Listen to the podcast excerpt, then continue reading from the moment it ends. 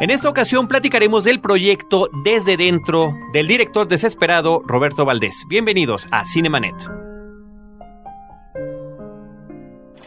El cine se ve, pero también se escucha.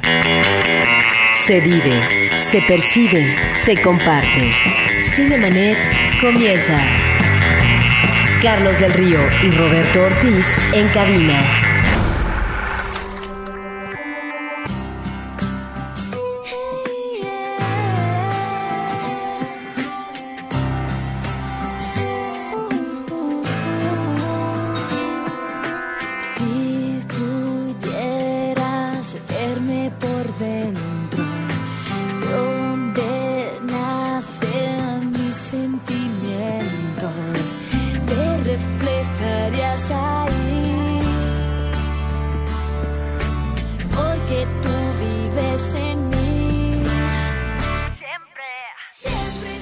www.frecuenciacero.com.mx es nuestro portal principal. Este es el espacio dedicado al mundo cinematográfico. Yo soy Carlos del Río, bienvenidos a Cinemanet y saludo a Roberto Ortiz. Carlos, por segunda ocasión vamos a hablar de un proyecto que trata de vincularse con las redes sociales para eh, tratar de lograr un apoyo en términos de financiamiento. Vamos a ver en esta exploración si hay un efecto positivo por parte de la sociedad civil y cómo, de qué manera esto puede prosperar. Le damos la más cordial bienvenida a Roberto Valdés, un hombre que en el Facebook se conoce como el director desesperado, un hombre que tiene la expectativa de inaugurar un nuevo récord de Guinness con el mayor número de inversionistas para una película eh, pues de corte independiente o para cualquier tipo de película, lo diríamos de esa manera, y que, bueno, ahorita nos platicas tus antecedentes, pero déjame dar algunos previos. Has hecho crítica de cine, tienes tu propia compañía de publicidad y te has embarcado en esta aventura tan difícil, porque nos lo han comentado constantemente todos los que se han involucrado en eh, la producción de películas en nuestro país, de sacar tu propio proyecto de manera independiente. Sí, ¿qué tal Carlos, Roberto? Este, encantado de estar aquí con ustedes. Pues sí, realmente como lo dices, sí es una gran aventura. Este proyecto, pues tengo cinco años que empecé a escribir eh, el primer guion. Es eh, una película, la película es Desde Dentro. Y es eh, escrito principalmente por mí y por el señor Vicente Leñero, con el cual estuve trabajando durante dos años. Y pues bueno, hace cuatro años y medio más o menos eh, dije vamos a echarle con todo a, la película. Eh, nos lanzamos a buscar un financiamiento por parte del Fidecine en este año, cosa que, pues digo, no, no quedamos finalistas dentro de los 10, 12 proyectos más o menos que, que financian al año, pero pues esto no nos, no nos quita pues la gasolina de seguir con este, con este proyecto. Y sí el hecho de financiarlo por medio de la red social no es pues digamos nada más una palabra sino realmente eh, lo que buscamos es romper un récord Guinness, que no existe esta categoría dentro de, dentro de Guinness, no hay una película que tenga un número de inversionistas o un número de coproductores, sino realmente estaríamos inaugurando la categoría y nuestro objetivo es llegar a mil coproductores. Ahora, entiendo esto que se vuelve, no sé si una obsesión en términos de marcar una pauta como récord Guinness, pero en la insistencia que se hace a través de los diferentes fideicomisos por parte de Incine, no solamente eh, lo presentaron el año pasado o este año, sino en otras ocasiones, eh, dado que el proyecto lleva varios años, varios años en tanto que existen varias alternativas con los fideicomisos. Mira, es la primera vez que lo presentamos. La primera vez fue ahora a principios de año y los resultados se tardaron más o menos cuatro meses aprox en, en entregarlos. Ahorita hablabas de una parte de una obsesión. Yo soy partidario de cuando tienes un producto malo o un producto mediocre y estás empecinado en, en buscar a como dé lugar a hacerlo, yo estoy de acuerdo contigo que es una obsesión. Sin embargo, cuando tú estás buscando no nada más el mecanismo por la derecha, por decirlo de esta manera, el mecanismo tradicional de conseguir un financiamiento y empiezas a ver que hay nuevos o diferentes o formas más creativas de hacerlo, creo que más que una obsesión se vuelve como en una lucha que va a dar frutos tarde o temprano. ¿no? Roberto Valdés, ha habido una pues buena recepción por parte de los medios que han, eh, les han dado cobertura en el Universal, en televisión, en, eh, sobre todo en internet, habría que decirlo. Una buena recepción también de la gente, del cinéfilo común que se entera del proyecto, que se integra a las redes sociales que están ustedes manejando. Eh, y hablo de ustedes porque, bueno, al final Claro. de cuentas es un grupo el Claro. que está forjando este proyecto que tú estás liderando, eh, inclusive también de gente del medio artístico que ya se está comprometiendo a participar en la película. Me gustaría que me platicaras quiénes son esas personalidades que ya tienen inclusive, tengo entendido, algunas cartas de intención de- para participar en el proyecto y de qué trata la película. Ok, vamos a empezar por de qué trata y ahorita no- nos vamos con los actores. Básicamente la historia es sobre Carmen, una niña de dos años que es enterrada viva en Guanajuato. Su padrino se da cuenta de esto, la rescata y se la trae a la Ciudad de México y la esconde por 30 años. Todo esto partiendo de una base de que un niño de dos años no tiene memoria auténtica, sino todos son recuerdos que le transmiten los papás, los amigos y demás. Y ella, por gajes del destino, tiene que regresar a la ciudad de, de Guanajuato y empieza a desenterrar su pasado. Todo esto tiene que ver mucho con la leyenda de las momias de Guanajuato, en donde nunca se ha tocado una historia.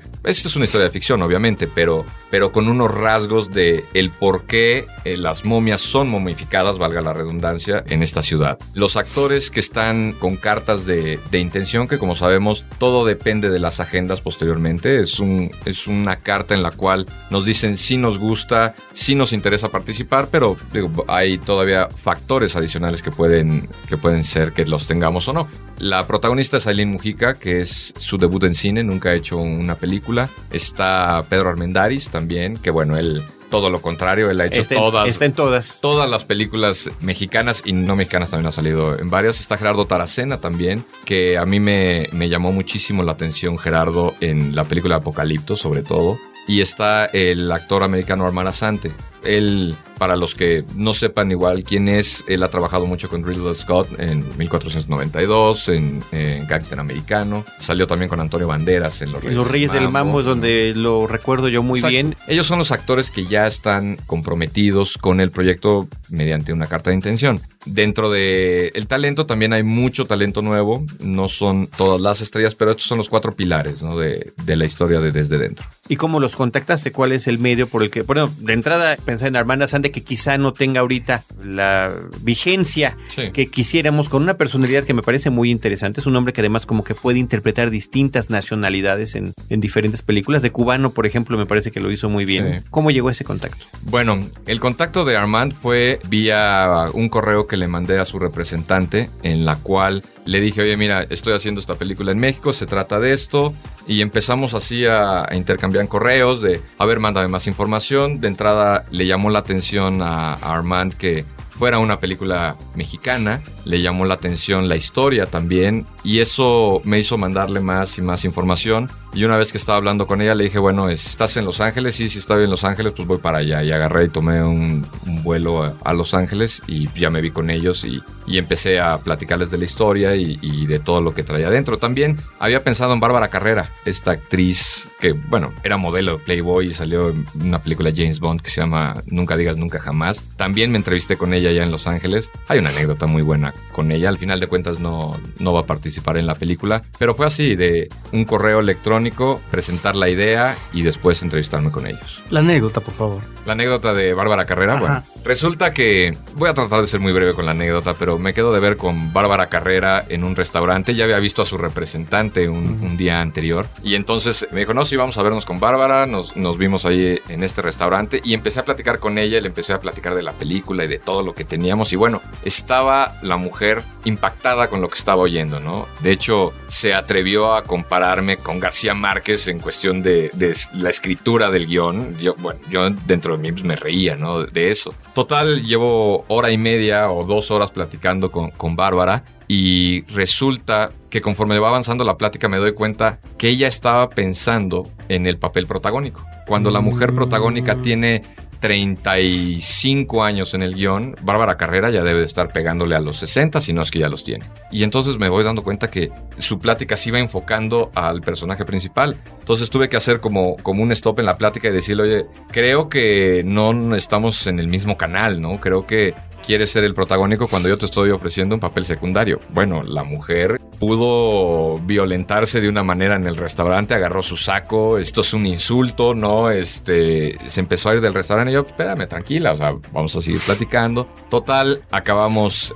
yendo a su departamento, eh, me enseñó su colección de pinturas, tuvimos una charla muy padre, pero me quedó claro cómo de repente los actores, o ahí, ahí pude entender cómo los actores les cae la edad y no se dan cuenta, ¿no? O siguen buscando por un, un papel que no les queda, ¿no? El simple hecho de que haya sido interesante para ella, pues bueno, no quiere decir que, que cubra el perfil. Y efectivamente son clichés que de repente hasta son retratados en las mismas películas, ¿no? Así es. El síndrome de Sunset Boulevard está Sí, sí, por presente supuesto, por supuesto. en el caso de estas estrellas que se resisten a considerar que el tiempo pasa. Mira, por esto que estás mencionando, parece ser que tienes ese poder de seducción, de convocación, en este caso, para que puedan participar ciertos actores, para que puedas reunir una serie de productores independientes, etcétera. Lo que yo te preguntaría es cómo finalmente se logra aterrizar de una manera feliz lo que importa en una producción fílmica o de video, no sé en qué formato vaya a ser, en cuanto al dinero. Estos dineros que finalmente son los que van a decidir Claro. eh, el tipo de cobertura y alcance que va a tener una producción. Porque yo entiendo que finalmente puede haber un equipo detrás de ti que te respalde y que está cuajando las cosas, pero ¿de qué manera se avisora o se logra concretar este respaldo que en principio podría parecer abstracto? Bueno, no en principio, es totalmente abstracto porque al final de cuentas tú llegas a vender una idea. Cuando tú llegas con un inversionista o con alguien, le estás contando una idea. No, no hay nada aterrizado, únicamente a lo mejor una carpeta de 150 hojas o 200 hojas que cuentan una idea, ¿no? ¿Cómo lo aterrizas? Bueno, mi estrategia inicial era vía el Fidecine, conseguir un 40% del presupuesto de la película, que más o menos estábamos hablando como de entre 8 y 10 millones de pesos. De ahí Perdón, 8 y 10 millones total o 8 y 10 millones no, por el parte 40, de el 40% más o menos. La película cuesta alrededor de 20 millones de pesos, más o menos. Fui con el Fidecine a solicitar este 40%. De ahí visité al gobierno del estado de Guanajuato, en el cual ya tenemos luz verde por parte del, del gobierno. Como no hay, digamos, una carta firmada de dinero, pero más o menos eh, lo que platicamos ahí es, una vez que tengas luz verde para filmar, en ese momento nosotros te apoyamos por dos partidas, una partida económica y una partida de intercambio. De ahí estamos hablando de otro porcentaje de la producción. Otro porcentaje viene de las redes sociales y otro porcentaje de inversionistas e inclusive de nuestra propia empresa. Porque al final de cuentas el trabajo que nosotros estamos elaborando tiene un costo, ¿no? O, está tasado de, con cierta cantidad de dinero. Ese era como el plan inicial. Ahora, el Fidecine se viene abajo y entra el plan B. El plan B que empezamos a sonar en las redes sociales. Y básicamente el plan B es conseguir dinero en el extranjero. Esto es en Los Ángeles, en donde tengo algunos conocidos, algunos amigos este, productores, que no era lo que yo hubiera querido. Yo hubiera querido hacerlo con presupuesto 100% mexicano, pero si no es de esa forma, pues entonces nos vamos a ir el 13 de septiembre. Estoy volando a la ciudad de Los Ángeles con unas citas por allá y también estoy viendo la posibilidad de conseguir presupuesto en España, particularmente en la ciudad de Granada, en donde al parecer puede existir un interés real, un inversionista interesado y de ahí conseguir ese 40% que necesitamos. Ahora, algo importante también que decir es que el guion tiene esta flexibilidad. No es que consigamos dinero y nosotros hagamos la producción 100% aquí en México. Realmente me tendría que llevar una parte de la producción a cualquiera de estos dos países y hacer una adaptación del guion de manera muy sencilla. Lo único es cambio el sistema de transporte de unos personajes. En vez de que a Carmen la escondan en la Ciudad de México como estaba planeado, pues bueno, la esconderán en la Ciudad de Los Ángeles o la esconderán en Granada, España. Ahora, esto implica también incertidumbre en lo que tiene que ver con la conclusión de un eh, proyecto, de poder llevarlo a una realidad. Originalmente había una eh, intención, y eso es lo que entiendo por los eh, comunicados previos de prensa, de que arrancaran a filmar en septiembre, y me imagino que esto era pensando en que el. Fidecine hubiera sido Así es. pues eh, benévolo en su repartición de recursos para la producción de películas, ¿no? Correcto. ¿Esto qué tanto sientes tú que retrasa? Mira, la incertidumbre, yo te podría decir que existe desde el momento que empiezas a escribir, ¿no? El hecho de embaucarte en esta odisea, siempre vas a tener la incertidumbre de qué es lo que sigue, pero eso es lo que hace padre a la historia, ¿no? Si yo, inclusive lo llegué a comentar en la oficina, si yo fuera guionista de toda esta historia, pues yo hubiera dicho que el Fidecine dijera que no.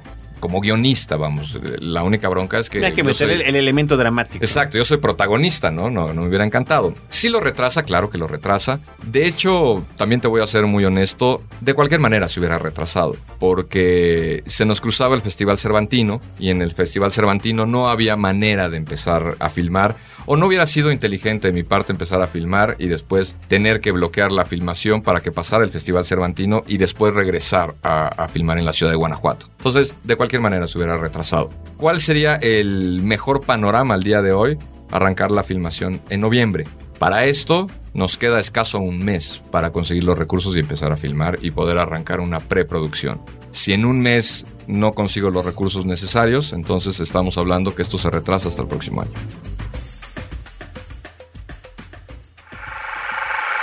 Cinemanet está de intermedio. Regresamos en un instante. Los aficionados a la fantasía, el horror y lo sobrenatural ahora tienen un punto de encuentro. Horroris Causa, donde la imaginación y el miedo nos llevan a explorar los más oscuros rincones de las artes. www.horroriscausa.com, un podcast de frecuencia cero, Digital Media Network. Ahora, diseñar y hospedar su página web será cosa de niños. En tan solo cinco pasos, hágalo usted mismo sin ser un experto en Internet. Ingrese a suempresa.com y active ahora mismo su plan. Suempresa.com, líder de web hosting en México. ¿Qué pasaría si un pequeño pueblo de México se independizara? No te lo imagines. Mejor escucha Radio Raza y conoce Cuauchichinona, un lugar donde la diversión y las situaciones extrañas y absurdas están garantizadas. www.radioraza.com.mx, un podcast de frecuencia cero, Digital Media Network. Cinemanet.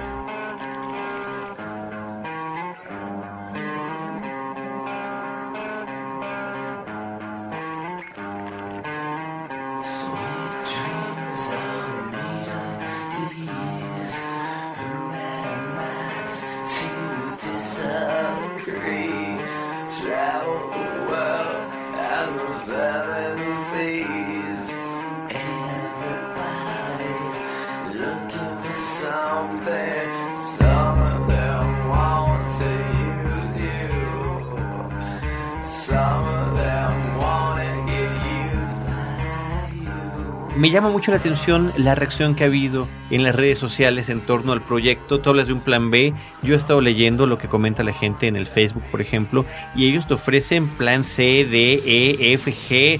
¿Quién te ha dicho que hagas una obra de teatro para que los actores Buenísimo. vayan? Eso me encantó. Me Buenísimo. parece que es sensacional esa propuesta, ¿no? Y así van ensayando la Sí, sí, historia, eh, pueden conseguir fondos a través de la recaudación en taquilla y demás, y muchísimas otras ideas que se han vertido por ese medio, ¿no? Bueno, Facebook realmente y, Twitter fue una idea que se nos ocurrió al momento que entregamos toda la información al Fidecine, porque dijimos, bueno, hay que hacer algo. No podemos quedarnos cruzados de brazos esperando una respuesta. Entonces de ahí surge la idea de empezar a comunicar por medio de una red social, pues todo lo que estaba pasando. Esto tiene aproximadamente cuatro meses y al día de hoy hay eh, en Facebook tenemos 3.000 amigos más o menos y de los cuales se han convertido en coproductores 262, 63. Entonces ha sido una respuesta padre, pero sobre todo lo que tú dices de los comentarios. Yo me acuerdo el día que, o los últimos dos días que estábamos en espera de, de los resultados del Fidecine. A todo mundo pendientísimo y preguntando a cada cinco minutos si ya había respuesta. Impresionante y comentario tras comentario. Alguien decía, es que esto está mejor que el ¿no? Es, esta historia está mucho más padre de, lo que está sucediendo. Entonces,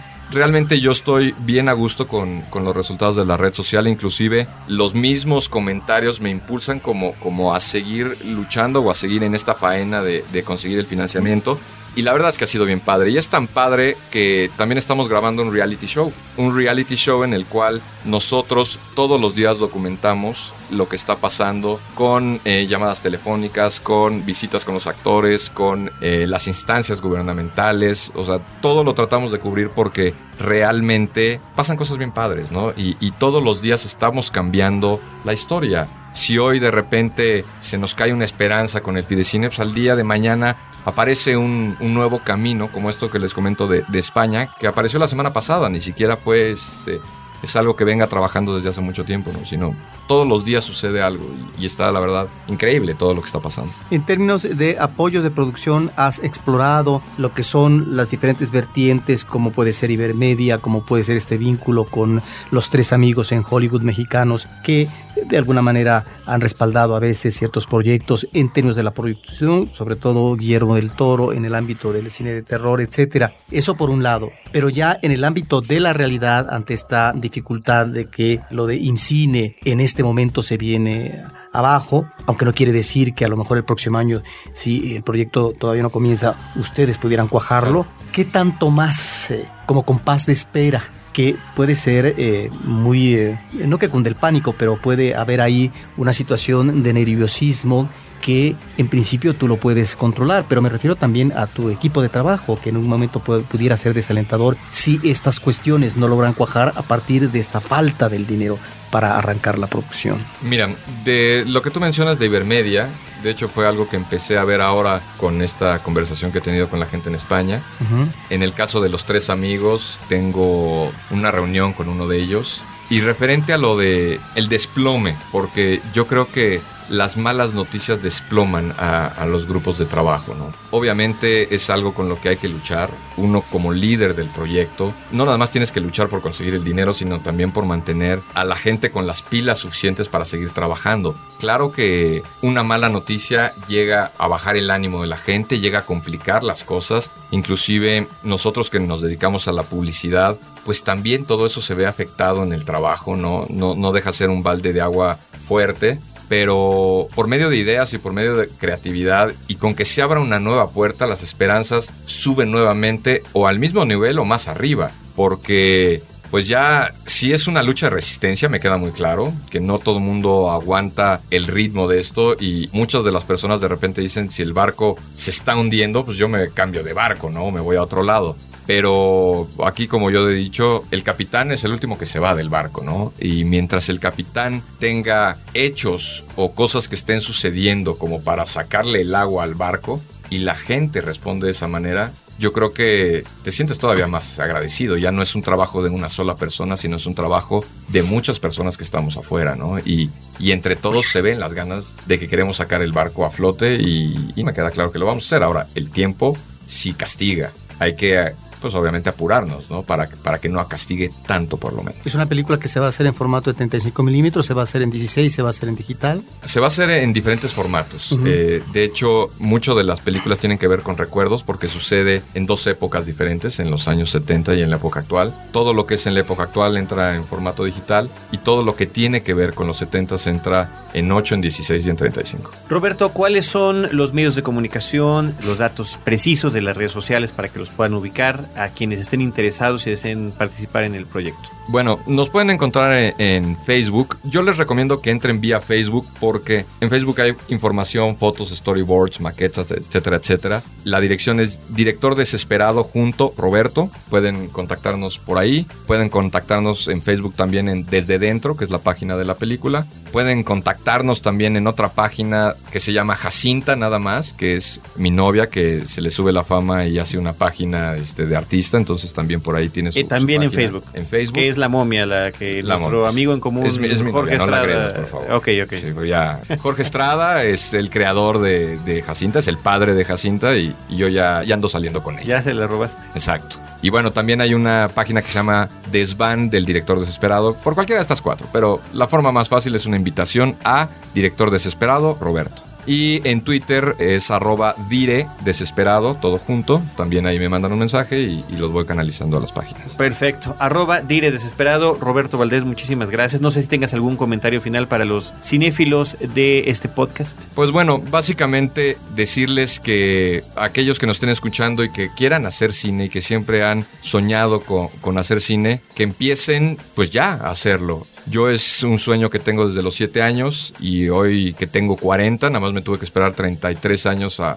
a echarle todos los kilos para hacerlo. Entonces que, que sigan soñando y por medio de esa gente que sueña y que lucha por hacer las cosas, creo que podemos hacer mucho mejor cine y muchas mejores producciones aquí en México. Invitar en, nuestro caso de Cinemanet a quienes nos siguen a través de nuestro Twitter, a través de nuestro Facebook, para que puedan apoyar este proyecto si les interesa, porque finalmente ahí está esa posibilidad que en los últimos años logramos encontrar cómo se está abriendo, fíjate nada más, en lo que puede ser el apoyo económico para una producción fílmica, como lo estamos viendo en otro tipo de registro como es el político en varias partes del mundo. Pues ahí está Roberto Valdés, muchísimas gracias por acompañarnos. Gracias. Y nada más una anotación breve. Pueden ser coproductores de la película con 14 pesos. El hombre que está detrás del cristal, Abel Cobos, eh, nuestro productor aquí en cabina, el encargado de que Cinemanet Podcast y muchos otros podcasts puedan salir, es ya coproductor de la película y él de los primeros que se nos adelantaron en ese sentido. Así que aquí está uno de esos 260 que estabas mencionando hace ratito. Así es, sí, tenemos a- aquí mismo a nuestro coproductor, ciento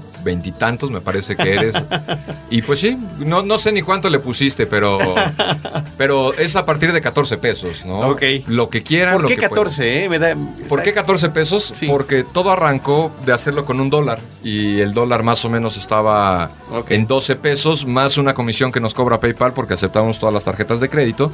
Entonces más o menos salía una conversión como de 13.70 más o menos. Y Ah, lo cerramos a 14 y les digo, se nos hizo un, un nombre padre. Hay una razón, efectivamente. Y estos productores además hay un beneficio, ¿no? Claro, no nada No más. son anónimos. Sí, no, no con 14 pesos es como digo, pasar la charola y ya. ¿no? Lo que estamos ofreciendo a la gente que se convierte en coproductor, uno es que puedan hacer una inversión real. Si a la película le va bien, pues obviamente regresamos las inversiones o las utilidades porcentualmente de, de lo que representa para el costo de la película. También su crédito en pantalla, que aparezca su nombre ¿no? en, en los créditos. Y la última es si tienen interés de participar en la producción, ya sea actores, eh, directores de arte, dibujantes, los sumamos al proyecto, platicamos con ellos y si tienen ganas, talento, espíritu, les gusta soñar y todo esto que platicamos. aquí en Tiempo el e programa. ilusión. Tiempo, ilusión y sueños, los sumamos y los metemos al- a, la producción. Y tampoco es de a gratis, ¿no? Sino se meten directamente a, a participar en el puesto que sea, ¿no? Ojalá y no te metas ahí en un embrollo porque, bueno, no todo el mundo necesariamente tiene talento, ¿no? Pero bueno, el entusiasmo puede existir, ¿no? Por parte de la gente. No, pero mira, yo, yo lo que te voy a decir es, en una producción necesitas muchísimas manos. Hay una persona, por ejemplo, que me dijo,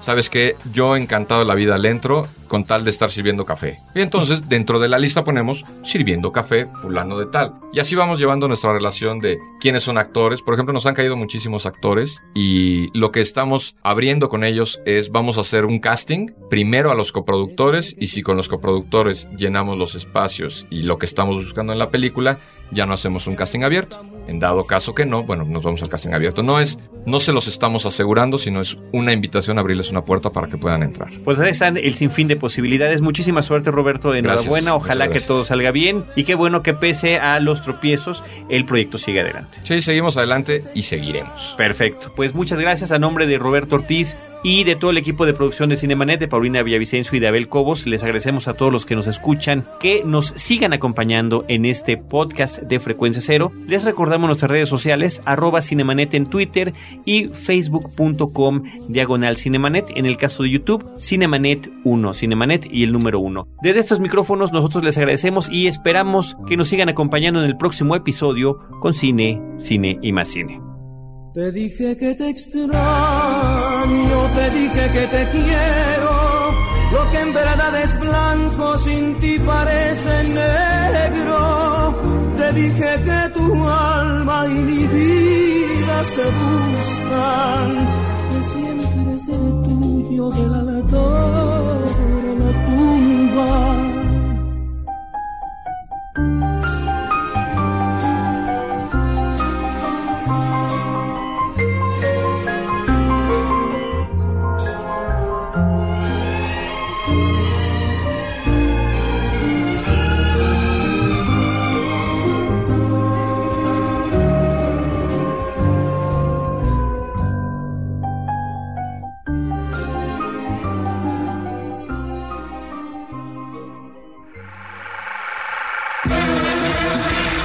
Cinemanet termina por hoy. Más cine en Cinemanet. Frecuencia Cero, Digital Media Network, www.frecuenciacero.com.mx. Pioneros del podcast en México.